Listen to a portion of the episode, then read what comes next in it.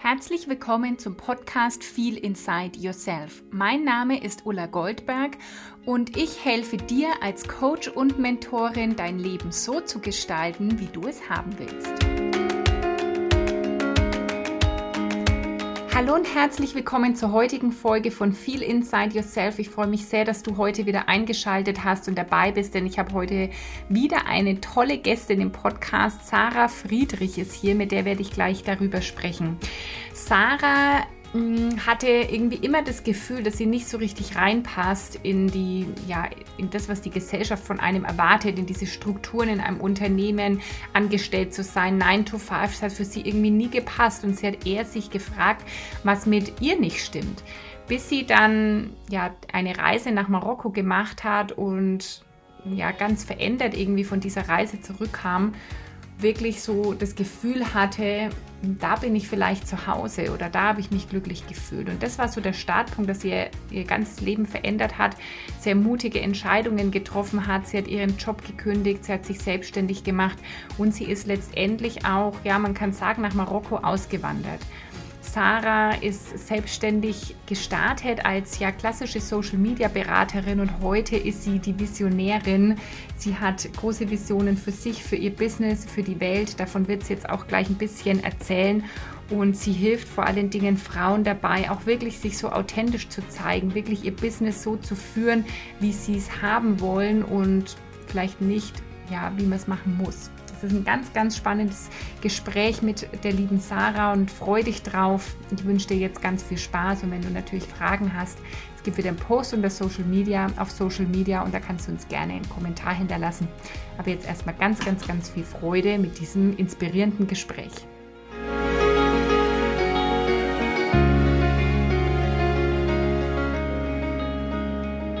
Sarah, voll schön, dass du heute hier bist im Podcast Feel Inside Yourself. Ich freue mich sehr, dass du dir die Zeit nimmst und dass du heute hier bist. Sehr gerne. Ich freue mich auch, dass ich hier heute da bin. Also noch gar nicht, was auf dich zukommt, ne? Nee, nee, wir machen das hier ziemlich spontan, ne? Also, ich hoffe, du bist nett zu mir. Ja, wir kennen uns ja, du weißt ja, ich bin immer nett. Mhm. ja. Mhm. Also meine ähm, Community hat sich gewünscht, dass ich im Podcast mal Menschen interview, die irgendwie so eine Story zu erzählen haben, die irgendwie okay. so vielleicht nicht das Leben leben, das so der Standarddeutsche irgendwie lebt, ähm, sondern so eine außergewöhnliche Geschichte erzählt hat, die vielleicht auch eine Geschichte ist von Mut, von irgendwie Entscheidungen. Und dann bist du mir natürlich eingefallen, weil ich habe es gerade schon im Intro erzählt, Sarah wohnt in Marokko. Und jetzt die erste Frage, wie und wann bist du nach Marokko gekommen? Ähm, ich war 2017 das allererste Mal zum Urlaub machen hier. Ähm, und ich ehrlich gesagt hatte ich keinerlei Ahnung über Marokko. Ich wusste so gut wie nichts. Ähm, ich wusste, da ist Marrakesch, Casablanca, das war es, glaube ich, schon. Mhm. Äh, und ich habe damals einen Archäologen begleitet, 250 Kilometer zu Fuß durch die Sahara zu einem Tafelberg, wo der Satellitenbilder auf so einem Tafelberg gesehen hat und hat gesehen, da ist irgendwas obendrauf. Und der war da schon mal alleine, hat aber den Weg nicht hochgefunden. Ähm, und ich habe mich damals, man musste sich auf diese Reise bewerben. Man musste sie bezahlen und sich bewerben. Interessante Kombination. ähm, aber ich habe äh, meine Kletterskills. Ich bin äh, früher, jetzt leider nicht mehr so viel, früher ganz viel geklettert und habe gesagt, so hey, ich habe das Equipment, ich habe das Können. Ich könnte, wenn die Voraussetzungen vor Ort so sind, ähm, da was hinbauen, dass da auch die Nichtkletterer, weil mittlerweile war es ein etwas größeres Team, also es war schon eine kommerzielle Reise, die man buchen konnte, ähm, aber halt mit dem Hintergrund auf diesen Berg draufzukommen. Und ähm, ja, und mit diesen Kletterskills war ich dann ziemlich schnell im Team drin. Das war natürlich äh, ein guter Bonus, den ich da mitgebracht habe. Ja, und dann, ähm, also ich muss sagen, das war wirklich die Reise meines Lebens. Das war das Schönste, was ich jemals gemacht habe. Ich bin relativ viel durch die Welt gereist, ähm, aber das war wirklich mit Abstand das Schönste. Ähm, ich spoilere schon mal ein bisschen. Wir haben ähm, ein 5.000 bis 6.000 Jahre altes Dorf da oben drauf gefunden, also die Ruinen. Ähm, aber das war nicht das, das Beste an der Reise. Also der Weg ist das Ziel, ähm, ist bei dieser Reise, könnte nicht treffender sein. Ähm, wir waren eine unfassbar tolle Gruppe. Es war landschaftlich super schön. Ähm, und wenn man so viel Zeit in der Wüste verbringt, macht das irgendwas mit einem. Okay. Hast du bis dorthin in Deutschland gelebt oder würdest du sagen, mhm. ich habe eigentlich so überall gelebt und mal auf Reisen oder warst du da eigentlich in Deutschland?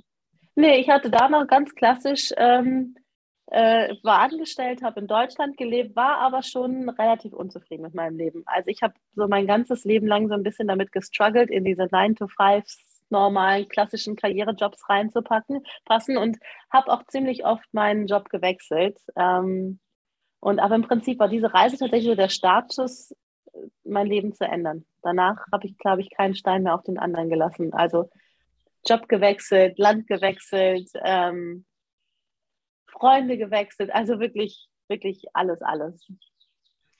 Kam das da direkt, dass du zurückgekommen bist und dachtest, boah, ich muss jetzt was anderes machen, weil mhm. das kann nicht mehr sein, oder hat es noch mal ein bisschen gedauert? Ähm, das Gefühl hatte ich sofort. Ähm, also ich bin zurück, zurückgeflogen und ich habe tatsächlich im Flugzeug geweint. Auf dem Nachhauseweg und neben mir saß eine, eine Holländerin, die mir dann ganz, ähm, ganz mitleidig irgendwelche Kekse angeboten hat und fragte, ist alles okay? Und ich sehe, es war einfach so wunderschön und ich will nicht zurück.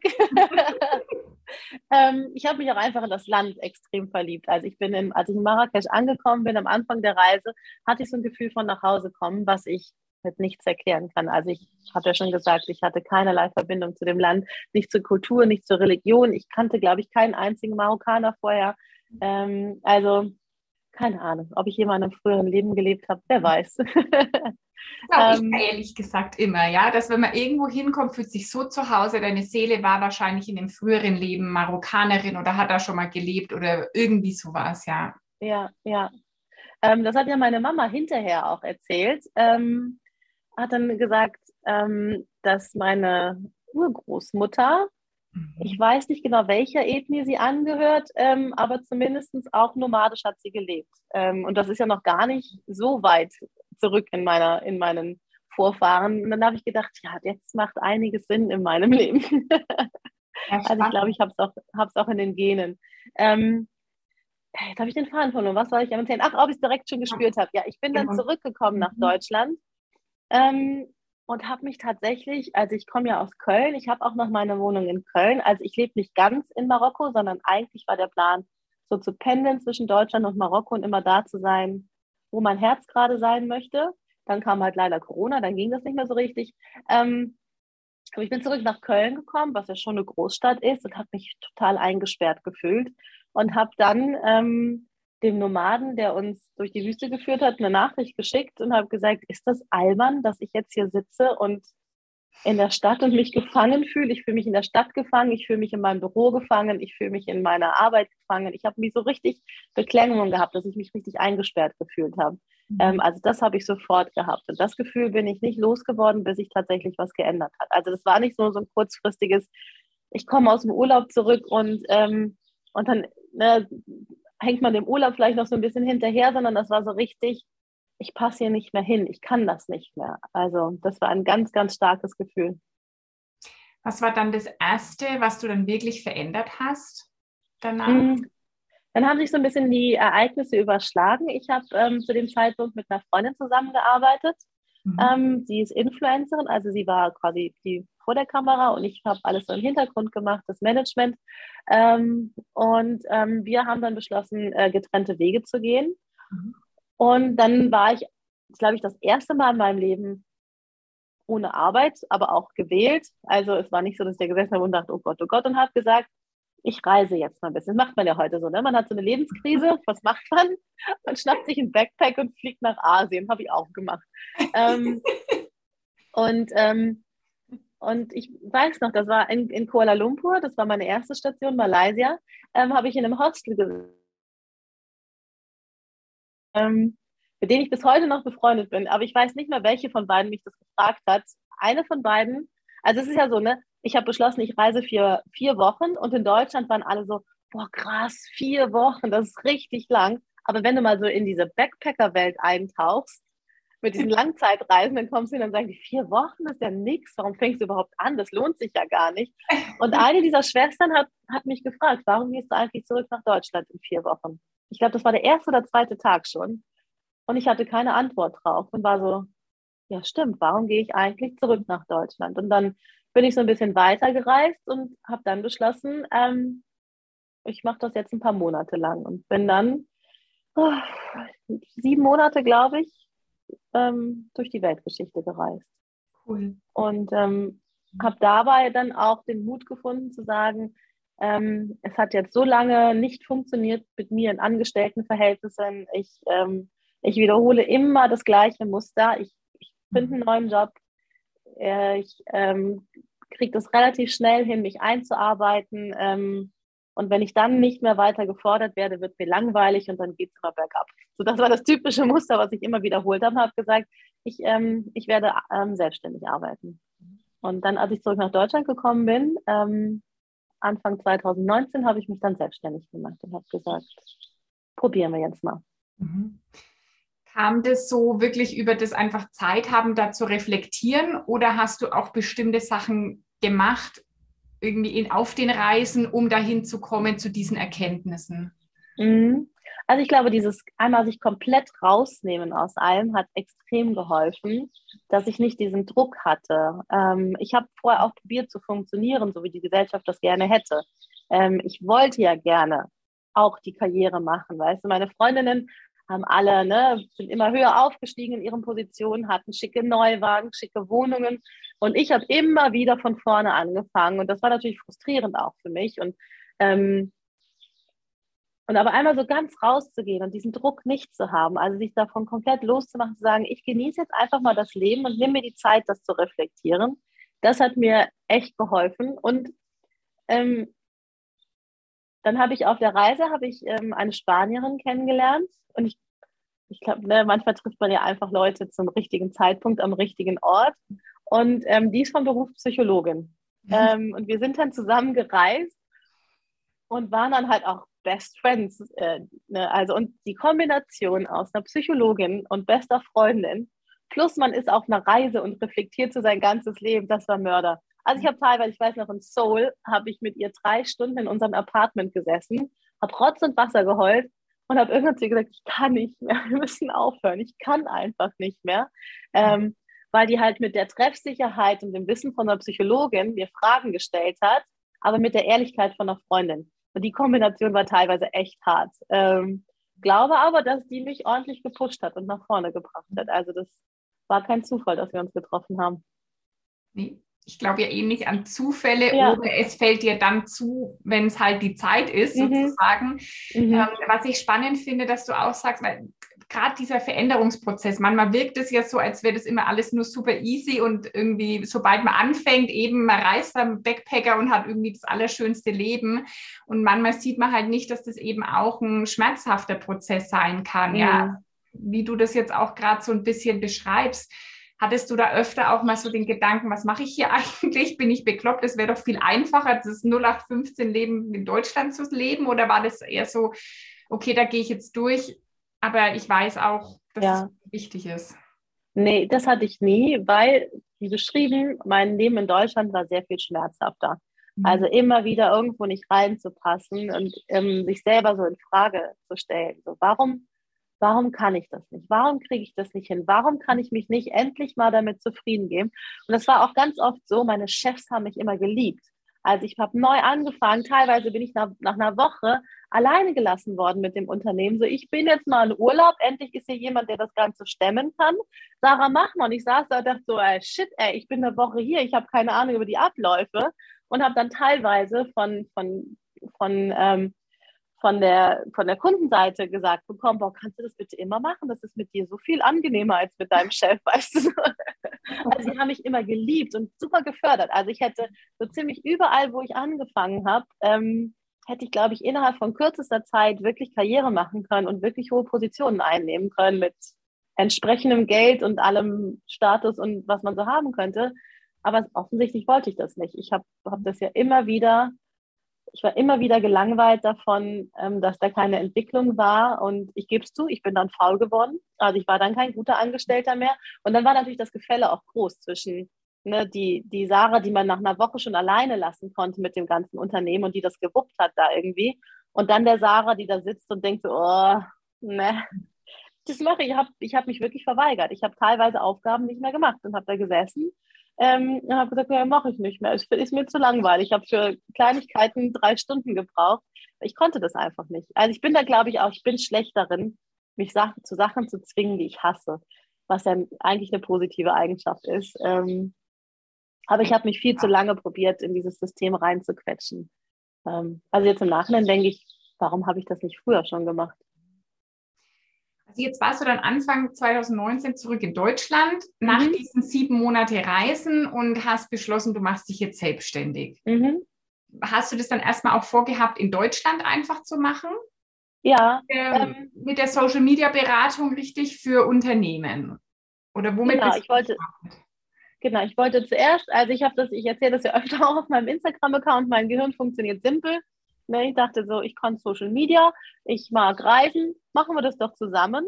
Ähm, und habe gedacht, ich mache Social Media Beratung für Unternehmen aus der Reisebranche. Schon auch ein bisschen mit dem Blick auf, also erstmal für deutsche Unternehmen, einfach weil es noch ein bisschen mehr meine Komfortzone war, als jetzt zu sagen, ich starte jetzt gleich hier international. Ähm, und habe ähm, schon noch mit dem Blick, dass ich dann vielleicht auch reisen kann, während ich mit solchen Unternehmen arbeite. Und bin dann auch, ähm, ich weiß gar nicht wann, jetzt im Januar oder Februar, so relativ frisch, ich war ganz frisch selbstständig, bin ich nach Berlin auf die ITB, ich glaube die weltweit größte Reisemesse, gefahren. Und es war wirklich schlimm. Ich habe hab das noch nie in meinem Leben machen müssen. Ähm, ich hatte da so, ich stand da so schön mit einem Stapel Visitenkarten, gut vorbereitet, schick angezogen und habe gedacht, so, ich klappe jetzt hier einen Stand nach dem anderen ab und, und stelle mich vor. Und ich hatte Riesenprobleme, das zu machen. Ich habe mich überhaupt nicht getraut. Ich weiß nicht, ich, ich bin stundenlang auf dieser Messe hin und her geschlichen und habe mich nicht getraut und habe meine Mama angerufen und gesagt, Mama, ich traue mich einfach nicht hin. Ich bin so dumm, jetzt bin ich, ne? Ich, hab, ich hatte ja, ich hatte mein ganzes Geld verreist. Also ich hatte keinen dicken Puffer. Es musste klappen und dann Ne, Ticket für die Messe war nicht billig, Flug nach Berlin, Unterkunft in Berlin, Visitenkarten, das hat mich alles Geld gekostet. Ich dachte so, du machst das jetzt, ne? Ähm, habe mich einfach nicht getraut.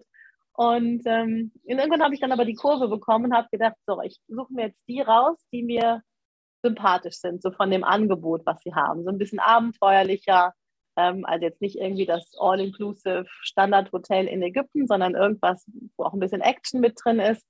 Ähm, die hatten aber alle überhaupt gar keinen Bock auf mich. Also das war echt, das war echt richtig hart. Das war eine super Übung darin, eine Klatsche nach der anderen zu kriegen. Ich bin von einem Stand zum nächsten gegangen. Ich habe natürlich immer vorher gecheckt, was machen die auf Social Media so. Mhm. Ähm, sind die schon gut aufgestellt? Dann bin ich natürlich nicht hingegangen. Oder liegt das da alles noch brach? Ähm, die haben wirklich einer nach dem anderen gesagt, nein, nein, wir brauchen dich nicht, wir wollen dich nicht. Und es war wirklich schlimm. Und irgendwann war ich aber so, dachte so, ist mir jetzt scheißegal, ich bin jetzt hier, ich habe jetzt schon zehnmal gesagt bekommen, wir wollen dich nicht. Ähm, ich mache es jetzt auch noch 20, 30 Mal. Ich habe keine Ahnung. Ich, nicht mehr, ich kann nicht mehr sagen, an wie vielen Ständen ich gewesen bin und wie viele mir gesagt haben, nö, danke. Mehr oder weniger höflich. Also es teilweise war es wirklich richtig hart. Es war mir aber tatsächlich lieber, wenn die gesagt haben, nee, wir brauchen dich nicht, als dieses vorne rum freundlich, so ja, du kannst ja mal ein Angebot schicken. Ich habe genau gespürt, die wollen eigentlich nichts. Ich habe denen auch nie ein Angebot dann geschickt, habe gedacht, nö, nö, wenn ihr nicht so begeistert von mir seid, dann mache ich mir auch nicht die Mühe, da jetzt ein Angebot zu schicken. Wie hast du es da geschafft, weiterzumachen? Weil das ist ja ganz oft ein Riesenpunkt. Also was ich so feststelle, da kommt irgendwie so ein Riesenimpuls, ich muss was verändern. Das kennen wahrscheinlich sehr, sehr mhm. viele Leute auch, die diesen Podcast hören, ja. Und dann kommt vielleicht auch erstmal, wow, ich habe so Motivation und Energie und ich setze was um wie du. Boah, ich habe Flugticket und ich gehe zu der Messe und habe Visitenkarten. Und dann kommt erstmal so ein Punkt, mhm. so eine Klatsche. Was hat dir geholfen, weiterzumachen? Ähm, also ich gebe es ganz klar zu, der Druck, weil ich einfach kein Geld hatte. Ich musste quasi ab der ersten Sekunde meiner Selbstständigkeit Geld verdienen. Ich hatte nicht so richtig viel Wahl. Äh. Ähm, ich hatte, ich glaube, 3000 Euro noch. Ähm, kann man sich ja hochrechnen, wie lange man damit in Deutschland hinkommt. Wenn man dann noch solche Extras wie Flüge und, und äh, Messetickets bucht, dann schmilzt das ziemlich schnell. Ähm, das hat mir auf jeden Fall geholfen. Und ich glaube, ich habe einfach den Punkt erreicht in meinem Leben, dass ich gesagt habe, ich will nie wieder zurück in das, wo ich herkomme. Ähm, also selbst, selbst, ne, das war nicht schön auf der Messe. Da habe ich echt gelitten. Ähm, also so viel Ablehnung an einem einzigen oder zwei Tage hintereinander war das. So viel Ablehnung zu erfahren, das ist echt nicht schön ähm, und war wirklich schwierig. Ähm, aber es war trotzdem weniger schmerzhaft als das, was ich davor immer gemacht habe. Und das Bewusstsein, dass das, wo ich herkomme, so viel schmerzhafter ist, mhm. als das, was ich gerade auf und ich, ich habe das so gesehen, das ist jetzt so ein, so ein Step auf dem Weg. Es steht mir nicht im Weg, sondern es ist auf dem Weg. Da muss ich jetzt durch, ähm, für was auch immer das gut ist. Ähm, ich, also ich bin ganz gut darin, alles so als, als Lernaufgabe zu sehen. Ich habe dafür, was auch immer das gut ist. Also ich mir war zum Beispiel nach der Messe klar, ich habe keinen Bock auf, ich möchte auch in meiner Selbstständigkeit nicht mit diesen Anzugträgern arbeiten, die da so steif auf einer Messe rumstehen und sich für Gottes Geschenk an die Menschheit halten. Da dachte ich so, da habe ich keine Lust drauf, auch in meiner Selbstständigkeit nicht. Ähm, und auch, dass ich gedacht habe, und die Art und Weise, wie die mich teilweise abgelehnt haben, habe ich gedacht, auch schon gesagt, mit solchen Menschen möchte ich gar nicht zusammenarbeiten. Dann ist meine Selbstständigkeit ja gar nicht viel besser als, als meine Angestellten, als mein Angestellten-Dasein. Ähm, also ich habe das immer ziemlich gut hingekriegt zu sagen, ähm, dieses oder jenes ist, ist jetzt auf dem Weg halt da, um zu lernen. Ja, ja, das ist wirklich ein Geschenk, wenn du das immer so sehen kannst und es hilft auch total. Ähm, und das auch wirklich sich so anzutrainieren, eben zu sagen, okay, wenn es nicht klappt, dann lerne ich irgendwas draus und irgendwann klappt irgendwas, ja. Genau. genau. Was hat dann irgendwann geklappt? Weil irgendwann ähm. muss ja ein Erfolgserlebnis gekommen sein. Du hast ja beide gemacht. Also du bist ja heute, das dürfen wir ja schon mal verraten, oder habe ich in der Einführung schon gesagt, du bist ja heute nach wie vor selbstständig, sehr erfolgreich. Richtig, ja. Als Visionärin, als Coach. Ähm, genau. Wie, also was hat dann, wie ging es weiter, dass es irgendwann ja irgendwas geklappt hat? Mhm. Ähm, also ich habe parallel angefangen, ich habe eine Webseite mir gemacht, ich habe ähm, meine Social-Media-Kanäle aufgebaut und habe einfach angefangen. Und ich glaube, das ist auch so ein, so ein ist ja mhm. kein Geheimnis. Einfach anfangen. Es war bei Welten davon entfernt, perfekt zu sein. Ich war überhaupt nicht ready. Ich hatte ja zum Beispiel den allerersten Auftrag, hatte ich schon, bevor ich eine Webseite oder irgendwas hatte. Ähm, einfach so, ich habe halt so rumgefragt, so, ey, wer könnte was brauchen? Ähm, und dann hat sich jemand gemeldet, ja, ich kenne da so eine, so eine Organisation, ähm, die könnten ein bisschen Hilfe bei Facebook brauchen. Ähm, und dann habe ich mit dem Typen telefoniert und dann sagt er so, ja cool, gib mir mal deine E-Mail-Adresse, ähm, dann, dann schicke ich dir mal so alle Unterlagen, wer wie so sind. Ähm, cool, machen wir. Und ich dachte so, shit, ich kann dir doch nicht meine private E-Mail-Adresse geben. Und ehrlich gesagt ist die nicht sarah.friedrich.de, sondern die ist peinlich. Ne? Und ich dachte so, scheiße, ich habe einfach nichts vorzuweisen. Ich kann ihm nicht mal sagen, hier, das ist meine E-Mail-Adresse, das ist meine Webseite. Ähm, und dann habe ich das, dann habe ich gesagt, weißt du was, gib mir mal deine, ähm, dann schicke ich dir gleich schon ein Angebot raus, ähm, was ich für euch machen könnte. Ich habe ja jetzt schon soweit alles, was ihr habt ähm, und habe das dann ganz geschickt gedreht bekommen. Ich glaube, dem ist das nicht aufgefallen. Mhm. Dann habe ich schnell noch eine E-Mail-Adresse, die Social Media Beraterin at gmx.de eingerichtet, weil ich natürlich jetzt auch nicht so viel Zeit verstreichen lassen wollte. Ich dachte, die sieht ein kleines bisschen professioneller aus. Ähm, auch ein gutes Beispiel dafür. Es muss nicht perfekt sein. Nee. Der hat, der hat mit mir gearbeitet. Ich hatte den Job, obwohl ich keine professionelle E-Mail-Adresse hatte, obwohl ich quasi noch mit nichts da stand. Also ein Stück weit bluffen ist manchmal auch okay.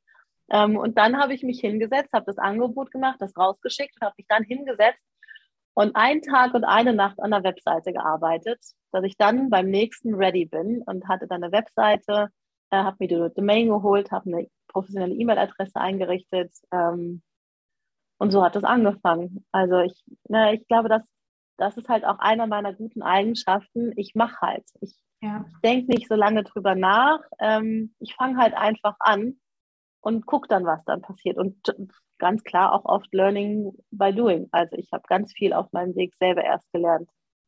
Ja. Und dann habe ich schon erst Social Media Beratung, ähm, also ich hieß ja früher die Social Media Beraterin auch auf Instagram, ähm, gemacht. Und dann hat sich das so ein bisschen ent entwickelt. Also ich glaube, das ist auch ganz wichtig, dass man sich traut, nicht an so einer festen Idee also hängen zu bleiben. Also ne, meine erste Idee mit den Unternehmen aus der Reisebranche hat ja null geklappt. Ähm, und dann habe ich halt immer so, ich habe eigentlich jede Tür, die sich mir geöffnet hat, habe ich genommen. Egal, ob was ich wusste, was dahinter ist. Also nicht jede, weil ich da keinen Bock drauf hatte, natürlich nicht. Aber jede Tür, die irgendwie auch eine, ein kleines bisschen interessant war, die habe ich halt genommen, ohne zu wissen, was jetzt als nächstes passiert. Und ähm, so hat sich das entwickelt, ähm, dass ich dann irgendwann hauptsächlich mit Frauen gearbeitet habe, die selbstständig auch sind. Ähm, die so ihren eigenen Weg für ihren Social Media Auftritt haben wollten, die, die sich abheben wollten von der Masse, die gesagt haben, ne, ich möchte nicht das gleiche Template wie alle anderen haben. Ähm, ich struggle damit, mich authentisch so zu zeigen, wie ich bin. Ähm, und währenddessen ist mir aufgefallen, dass das Problem oft viel tiefer liegt. Also das sind alles kluge Frauen gewesen, die wissen, welches Knöpfchen man auf Instagram drücken muss, damit dieses oder jenes passiert. Weil sind wir mal ehrlich, Social Media ist jetzt keine Atomphysik. Äh, also ja, das, ne? ich, so haben wir uns ja kennengelernt, dass ich bei dir sozusagen in der Beratung war und ich dachte mir manchmal schon, oh Mann, die Sarah hat mir Funktionen gezeigt, die ich auf Instagram. Also ich bin dir immer noch dankbar, weil ich hätte, ich habe die Knöpfchen manche nicht gefunden. Mhm. Aber du hast voll recht, es geht am Ende nicht darum, sondern ähm, traue ich ja. mich nicht zu zeigen und wie zeige ich mich und ähm, Genau, genau. Die Knöpfchen kommen ja. hinterher, ne? Das ist äh, auch ja. da wieder, ne? Also sich trauen, so Learning by Doing, ne? Man muss nicht ganz Instagram oder ganz TikTok oder ganz LinkedIn oder was auch immer man sich jetzt aussucht als Plattform. Man muss das nicht ab der ersten Sekunde komplett durchsteigen. Gerade Instagram, die schmeißen ja gefühlt jede Woche ein neues ja. Feature raus. Ähm, ne, das ist es viel wichtiger, ähm, die Basisarbeit zu machen, zu wissen, wer bin ich eigentlich, was biete ich an, wie möchte ich wahrgenommen werden ähm, ist eigentlich viel wichtiger, als zu wissen, welches Knöpfchen. Dadurch, dass sich immer so viel ändert, ähm, gerade Social Media ist wirklich ein ständigen Wandel. Ähm, wenn, du, wenn du die Basis gemacht hast, dann kannst du dich auf jedes neue Feature, auf jede Änderung, ähm, kannst, du, kannst du anpassen, was du tust. Mhm. Ähm, deswegen halte ich das viel wichtiger, als, als welches Knöpfchen ist denn jetzt. Ne? Wie macht man jetzt die Transition in den, in den Reels? Wie, was weiß ich, benennt man den Ton um, was auch immer. Ne? Das, das kannst du hinterher lernen. Fang erstmal an, ähm, herauszufinden, wer du eigentlich sein möchtest auf Social Media.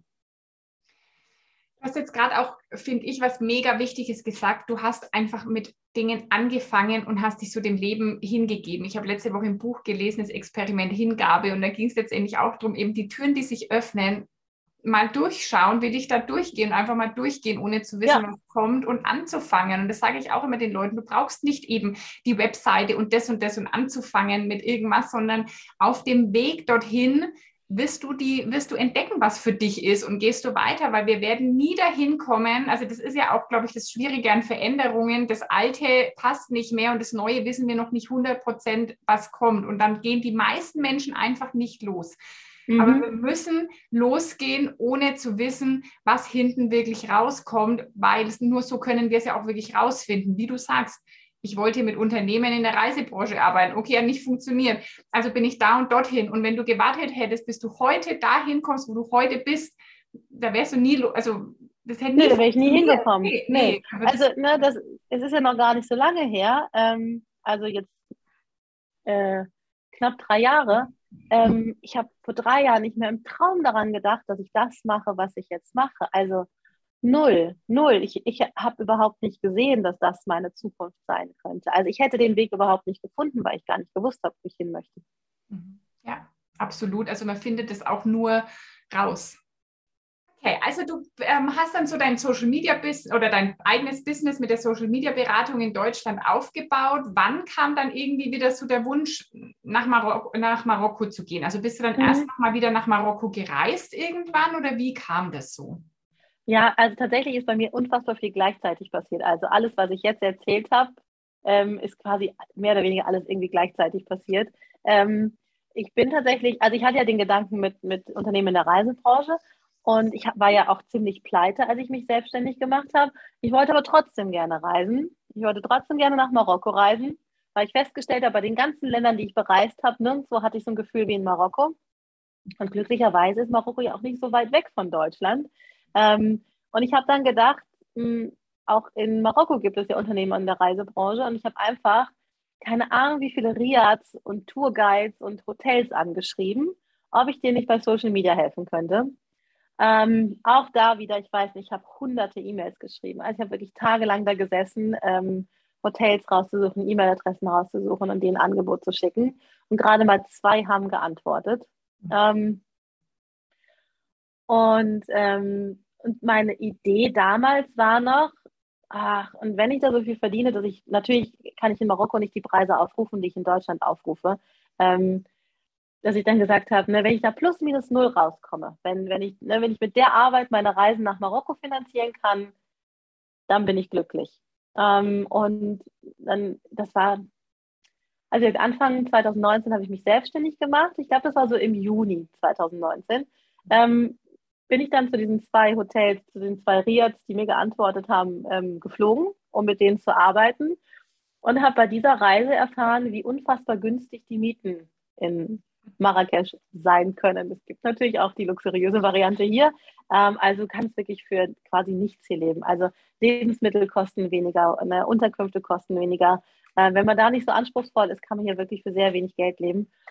Und dann habe ich gedacht, ja, wandere ich jetzt irgendwie obendrein auch mal noch aus, ähm, weil ich gedacht habe, was ist das Schlimmste, was passieren kann, dass ich pleite gehe und mir irgendjemand einen Flug zurück nach Deutschland bezahlen muss und dann in Deutschland ja auch in ein durchaus äh, angenehmes soziales Netz fallen könnte. Das war so das Worst-Case-Szenario. Und jemand muss mir einen Flug zahlen und ich muss Hartz IV beantragen. Das war de mhm. facto mein Word. Und da dachte ich so, das erscheint mir nicht so richtig schlimm.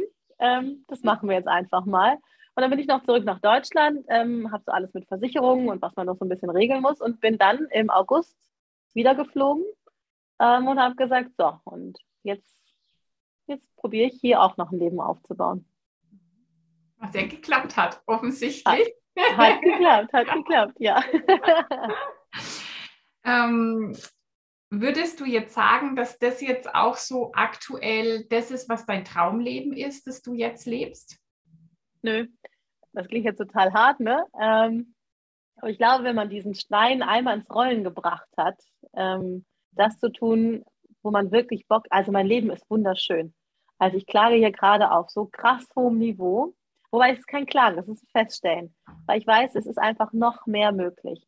Ähm, also auch ich hader ja noch damit. Ich bin ja mit, mit all dem groß geworden, was so die Gesellschaft von mir erwartet. Und das kriege ich jetzt tatsächlich auch nicht in drei Jahren einfach abgeschüttelt, dass ich sage, ist mir jetzt alles völlig egal, was die Gesellschaft von mir erwartet. Ähm, aber wie ich gesagt habe, ne, wenn einmal dieser Stein ins Rollen gebracht wurde, dann ist der nicht mehr aufzuhalten. Und dann rollt der auch immer schneller. Ähm, und das ist das Schöne. Ne? Am Anfang ist das vielleicht noch ein bisschen zäh, wir müssen uns trauen, was zu machen. Aber wenn wir einmal damit angefangen haben, wird es immer leichter und es geht immer schneller und es passiert immer mehr und wir wollen dann auch immer mehr und kriegen auch immer mehr, wenn wir uns trauen. Das ist halt der, das ist der Schlüssel. Wir müssen uns halt trauen. Ähm, also ich habe riesen Ideen noch, was ich alles, alles erreichen möchte. Also jetzt bist du ja von der Social Media Beraterin zur Visionärin geworden. Mhm. So heißt du auch auf Social Media die Visionärin auf Instagram. Hm, was ist denn so deine Vision noch? Vielleicht magst du so ein bisschen zumindest ja. deine Vision für dein Leben oder deine Vision für die Welt. Ja, ähm, also ich glaube, es, ich glaube, es gibt schon gar nicht die eine Vision, auch nicht für den einzelnen Menschen. Also Visionen sind für mich was, was sich stetig weiterentwickelt wäre auch, also ich finde, es widerspricht der Natur einer Vision, dass ich sage, das ist meine Vision und wenn ich es erreicht habe, bin ich fertig. Dann kommt ja wieder was anderes danach. Ne? Also wie langweilig wäre das jetzt? Also meine Vision war ja zwischen Deutschland und Marokko pendeln. Ähm, ja, habe ich jetzt. Ja, könnte ich jetzt aufhören, tue ich aber nicht. Ähm, sondern ne, es, es mit, mit quasi mit jeder Tür, die sich mir eröffnet hat und mit jedem Ziel, was ich erreicht habe, ähm, hat sich wieder ein Weg danach eröffnet, den ich dann auch wieder weitergegangen. Also ich habe nie aufgehört, diese ganzen Türen zu nehmen. Ähm, auch der Schritt von die Social Media Beraterin zu, zu die Visionärin, das war auch kein einfacher Schritt. Also ne, sind wir mal ehrlich, die Social Media Berater ist ein Bombenname auf Instagram. Der spricht für sich. Ne? Egal, wo ich kommentiert habe, jeder wusste, was ich mache. Das ist bei die Visionären sehr viel schwammiger. Ähm, und es war auch nicht, ich habe richtig gutes Geld verdient als die Social Media Beraterin. Und dann zu sagen, boah, ich schmeiße das jetzt hier alles über den Haufen, nenne mich um, ähm, ändere meine Positionierung. Ähm, das war auch wieder so ein Schritt, der nicht so leicht war. Das klingt jetzt so, als ob ich das alles so einmal so durchgeritten bin, so easy peasy. Ich habe da lange mit mir gehadert, ähm, ob, ob ich mich das trauen soll. Ähm, tatsächlich war ja dann die Reaktion in meiner, in meiner Community war ja, war ja ganz lustig, dass sie gesagt haben, boah, Sarah, endlich. Ne? Also, weil letztendlich ist der Schritt notwendig geworden, weil irgendwann die Social Media Beraterin nicht mehr treffend war. Das war so ein schön beschreibender Name.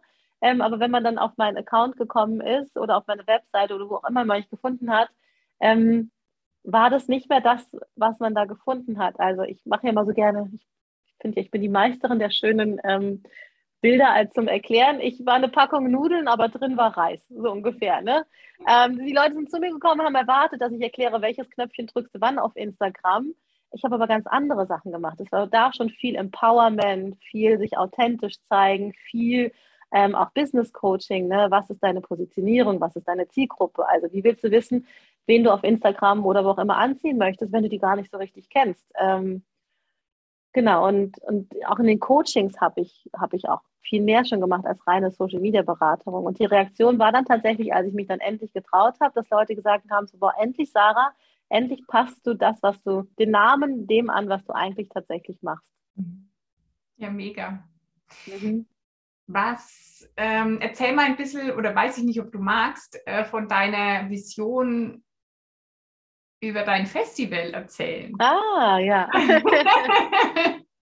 genau, das ist so ein, so ein klassisch, das ist ein typisches Beispiel für ich, ich nehme alle Türen, die da so kommen und ich fange einfach an zu machen und, ähm, und dass ich Visionen weiterentwickeln kann. Also ähm, ne, von ich, ich helfe ich helfe Unternehmen aus der Reisebranche, sich besser auf Social Media präsentieren zu können, bin ich ja dann, habe ich schon einen ziemlichen Switch hingelegt zu, ich helfe Unternehmerinnen, sich authentisch so zeigen zu können, wie sie wirklich sind und ein authentisches, erfolgreiches Business. Also das ist ja schon ein riesiger Switch.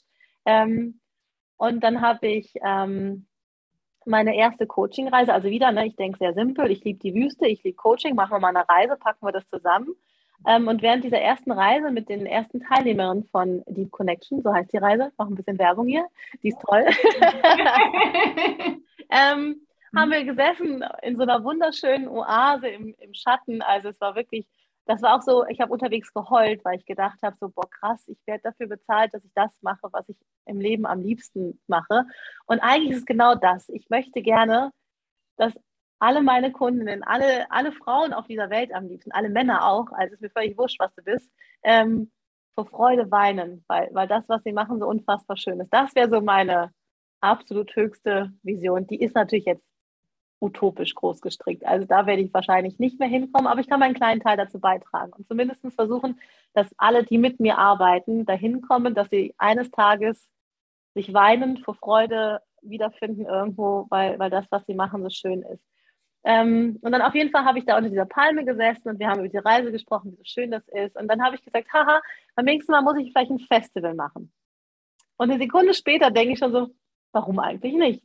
Mhm. Ähm, und direkt, also ich glaube, dass, deswegen nenne ich mich auch die Visionärin, ich habe direkt so ein Bild im Kopf. Ich habe eine Idee und es baut sich innerhalb von Sekundenschnelle so ein, was ganz Großes auf. Also ich brauche nicht lange, um drüber nachzudenken, ich könnte dieses oder jenes noch machen, es ist so bumm da. Ich habe eine Idee, bumm ist das Festival da. Ähm, ich hatte gleich die Idee, ähm, Empowerment von den Festival-Teilnehmerinnen, aber auch gleichzeitig Empowerment für marokkanische Frauen, ähm, für die Nomadinnen der Region, weil es ist tatsächlich eine sehr untouristische Region, wo ich meine Reisen hin veranstalte.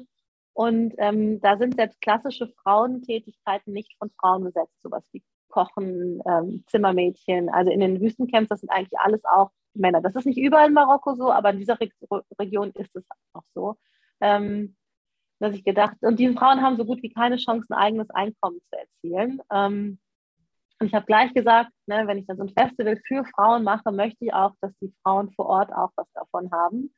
Ähm, und ähm, mittlerweile bin ich mit der Planung auch schon recht weit. Also ähm, dass ich sage, ne, die Nomadinnen werden eingeladen, zu dem Festival auch zu kommen und ihre Produkte zu verkaufen. Also das ist das Nächste. Die haben noch ganz altes Wissen und Handwerkskunst, was leider immer mehr verloren geht, weil es keinen Markt dafür gibt. Ähm, und ich biete ihnen zumindest einen kleinen Rahmen, den Markt, ähm, dass sie da ihre Teppiche verkaufen können, Henna-Tattoos machen können bei den Frauen, die da bei dem Festival teilnehmen Kräutermischung. Also ehrlich gesagt weiß ich noch gar nicht so ganz genau, was da alles da sein wird. Ähm, gucken wir halt mal. Also jede Nomadin, der Bock hat hinzukommen, die, die wird eingeladen, die kriegt den Transport dahin, das organisiere ich alles, dass die da hinkommen und die dürfen dann einfach 100 Prozent von dem, was sie da einnehmen, dürfen sie behalten. Und ähm, der, mit dem ich zusammenarbeite, mein Partner da, der ist ähm, auch Nomade, also der kommt aus diesem Dorf und der ist ja zum Glück auch sehr offen. Also der sagt, ne, ich gehe durch das Dorf und ich gucke, ob ich Frauen finde, die, die für uns kochen wollen, die das Geschirr abräumen wollen, die das Essen servieren wollen. Also dass wir auch probieren, diese Positionen, die eigentlich von Männern besetzt sind, ähm, auch durch Frauen zu ersetzen. Richtig cool. Das ist eine richtig mhm. coole Vision und das ja. mag ich auch an dir, weil du da auch so pragmatisch irgendwie bist. Okay, ein, jemand anders würde sagen, äh, in der Wüste jetzt ein Festival veranstalten, um Gottes Willen, also ne, irgendwie so. Und du sagst einfach, okay, cool, da habe ich jemanden, da spreche ich mal darüber und so. Und dann geht das ja auch irgendwie wieder so seinen Gang, ja, dass das zustande kommt. Ja, genau. Wobei ein Festival in der Wüste zu veranstalten ist alles andere als pragmatisch. Ich würde es fast als dumm bezeichnen. also ne, ich mache es mir auch nicht immer unbedingt einfach im Leben, ja. aber ich glaube auch das ist, ist so ein bisschen auch der, das Geheimnis meines Erfolgs. Ähm, ich gehe nicht den einfachsten Weg, sondern ich gehe den Weg, den ich am liebsten haben möchte. Ähm, ne, ich könnte auch in Marokko gäbe es Wüstenabschnitte, die viel einfacher zu erreichen wären, die viel touristischer sind. Ähm, nö, Sarah möchte dahin gehen, wo sie es am schönsten findet, wo sie dann Dutzende Teilnehmer in Jeeps irgendwo hinkarren muss ähm, ne, was logistisch ein Riesenaufwand ist, aber natürlich auch finanziell. Und es ist nicht so, dass ich jetzt nicht, also ich habe das ja auch schon mal auf Instagram erzählt, ne, mir geht echt der Arsch auf Grundeis teilweise. Ich ähm, kalkuliere hier mit Summen, die ich im Voraus zahlen muss. So viel habe ich teilweise in meinem Leben in einem ganzen Jahr verdient, die ich jetzt hier im Voraus, was natürlich auch echt ein Risiko ist, wenn man dann sowas macht. Gerade jetzt, ne, ich meine, Corona ist immer noch nicht so ganz vorbei. Also die, das Festival ist angesetzt für Oktober 2023. Inshallah, bis dahin ist alles gut, aber so richtig wissen tun wir es ja gerade nicht. Ne? Also, ja. ja. Was hilft dir, um immer wieder diesen Mut zu behalten? Weil du kennst vielleicht auch deine Stimme, die zwischendurch sagt, Sarah, bist du bekloppt? Mach das nicht. Mhm. Was, was, also wie gehst du damit um, dass du trotzdem weitergehst und das ja. machst? Ja, lustig, also die Stimme kenne ich nicht so richtig. Ähm, mhm. ähm, ich glaube, ich habe einfach Glück auch. Ich bin von Natur aus ein mutiger Mensch, dem es leicht fällt, ähm, zu machen und, und Entscheidungen, mutige Entscheidungen zu treffen. Lustigerweise nehme ich im Restaurant für ein äh, Gericht zu entscheiden, fällt mir super schwer.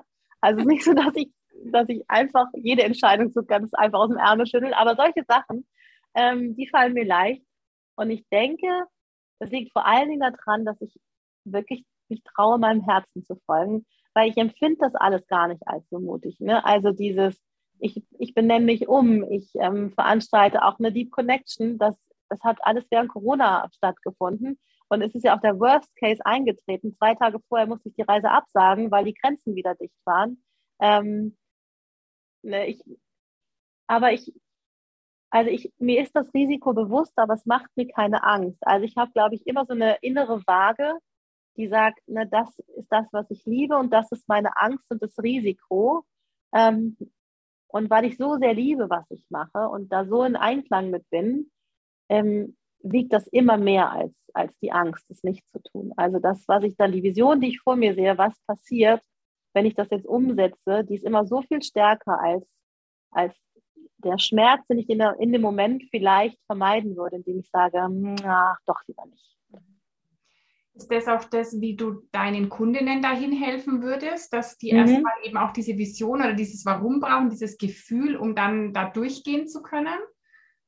Genau, genau. Ähm, und ich glaube, die profitieren auch von meiner Entscheidungsfreudigkeit und meinem Mut. Also man muss ja sowas nicht alleine machen. Jeder hat ja unterschiedliche Talente. Ich bin halt talentiert darin, ähm, einfach zu machen und zu sagen, das machen wir jetzt und du tust das jetzt. Und das reißt natürlich auch andere mit. Also ähm, ich höre das oft, dass allein durch das, was ich auf Instagram erzähle, Leute erzählen, krass, Sarah, ne, ich habe dir zugehört und dann habe gedacht, wenn die das kann, dann kann ich das auch. Ähm, ne, und das, diese, diese mitreißende Energie, glaube ich, ist auch ein ganz großer Teil meiner Arbeit, dass ich sage, ne, also dass ich einfach dieses vorlebe. Ich, du musst keine Angst haben, hilft meinen Kundinnen schon extrem dabei, auch mutiger zu sein. Cool. Mhm. Würdest du sagen, dass jetzt Marokko deine Heimat ist? Oder ist es so, dass du schon noch sagst, na, Deutschland ist meine Heimat, das sind auch, da ist meine Familie? Mhm. Oder sagst du, nee, irgendwie, ich bin im Herzen, glaube ich, ist das meine Heimat?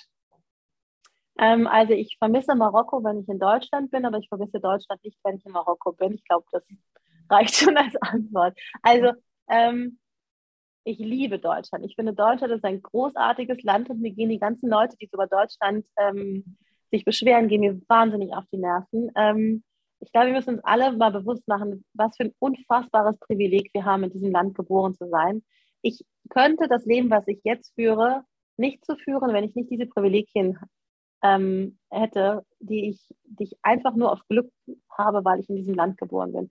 Ich habe die entsprechende ähm, Ausbildung genossen können. Ich habe ja bis heute, weiß ich ja, wenn das hier alles schief geht, wenn das Allerschlimmste eintritt, ich kann zurück nach Deutschland gehen. Da ist ein, ein immer noch, ich, es ist nicht perfekt, aber das Gesundheitssystem ist im Vergleich zu vielen anderen Ländern immer noch wahnsinnig gut. Ähm, ich, ich müsste nicht verhungern, ich hätte ein Dach über dem Kopf und das alleine zu wissen, dass egal, was ich auf irgendwo auf der Welt treibe, ne, Deutschland nimmt mich immer wieder zurück. Sie würden nicht sagen, bleib, wo der Pfeffer wächst. Das Privileg haben wirklich nur ganz wenig Menschen auf dieser Welt. Ähm, deswegen finde ich, sollten die Leute vielleicht ein bisschen demütiger sein, ähm, wo sie herkommen und das zu schätzen wissen. Äh, ohne, ohne, zu, ähm, ohne zu verheimlichen, dass vieles in Deutschland nicht perfekt läuft. Also ne, auch in Deutschland kann man noch Sachen verändern und ich wäre nicht die Visionärin, wenn ich nicht daran glauben könnte, dass Deutschland noch besser werden könnte. Ähm, aber es ist im Vergleich zu vielen Ländern, haben wir schon großes Glück. Ich könnte mir jetzt vorstellen, dass jetzt Hörer, Hörerinnen, die dich noch nicht kennen, denken, boah, da ist jetzt eine Frau nach Marokko ausgewandert. Ähm, hilft dir das auch, dass du sagst, ich habe so als in Deutschland mitbekommen, dass ich als Frau irgendwie auch so ein Standing, so ein, so ein Wert habe, hilft dir das auch eben in Marokko leben zu können? Weil ich stelle mir es auch gar nicht so einfach vor. Du hast blonde Haare, ja, ähm, mhm. eine Frau, die da so durch Marrakesch, durch die Straßen läuft. Wie ist es für dich? Also ist es einfach so, dass du mit der Selbstverständlichkeit da durchläufst oder ist es schon so, dass du sagst, boah, das ist jetzt für nicht normal als Frau oder wie, wie ist das so da dann für dich? Mhm. Oder ist es vielleicht gar kein Thema?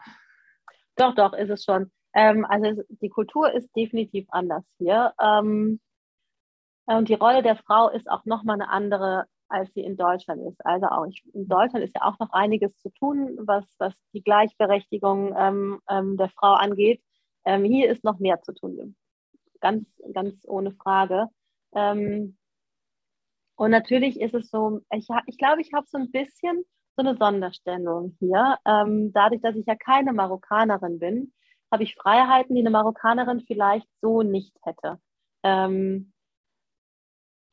weil ich eben nicht so aus dem Kulturkreis komme. Ähm, sodass, also das ist ein kleines bisschen wünsche ich mir, dass ich vielleicht auch ein Stückchen was, was leben kann, ähm, was auch Einfluss hier auf die Gleichberechtigung der Frau hat. Ähm, also da ist Marokko ist ja kein dritte Weltland. Ne? Es gibt hier Ärztinnen, Rechtsanwältinnen, Richterinnen, äh, erfolgreiche Unternehmerinnen.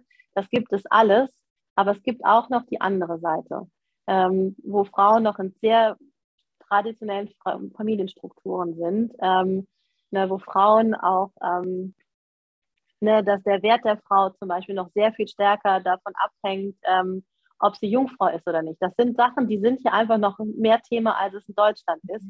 Ähm, aber ich bin halt so ein bisschen, wie gesagt, ich habe so eine kleine, ich, ich, bin so ein Außenseiter, ein bisschen, der so in der Kultur drinsteckt. Und ich habe natürlich irgendwie Einfluss darauf, ähm, einfach indem ich hier so bin, wie ich bin. Ähm, ohne dass ich jetzt, also ich schätze die Kultur auch und, und halte mich jetzt auch nicht respektlos hier. Ähm, aber ich mache auch nicht alles mit, was man hier so von Frauen verlangt. Ich habe noch eine letzte Frage an dich. Wenn jetzt jemand zuhört und sagt, boah, ich spüre eigentlich das, was du damals 2018 und früher 2017 ähm, gespürt hast, dass jemand sagt, boah, ich fühle mich auch in dem 9 to 5 und in diesem Ganzen, was die Gesellschaft von mir erwartet, gar nicht mehr wohl und ich will das nicht mehr. Was würdest du so sagen, mitgeben, dass jemand wirklich den Mut findet, auch loszugehen? Was sind vielleicht so drei Dinge, wo du sagst, das würdest du empfehlen oder das sind so deine Tipps? Ja. Ähm, also ich glaube, wenn der Leidensdruck groß genug ist, ähm, dann geht man los. Also das ist die eine Sache. Ähm, und trotzdem sehe ich ja Menschen, die ihr ganzes Leben da drin hängen bleiben und ihr ganzes Leben lang leiden.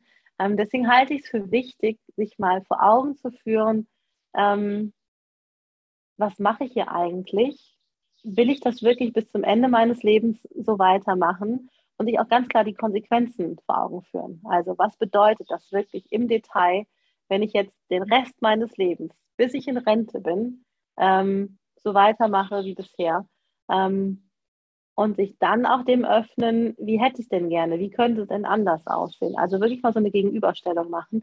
Das ist halt schwierig. Ich habe ja damals auch nicht gewusst, was möchte ich tatsächlich. Ne?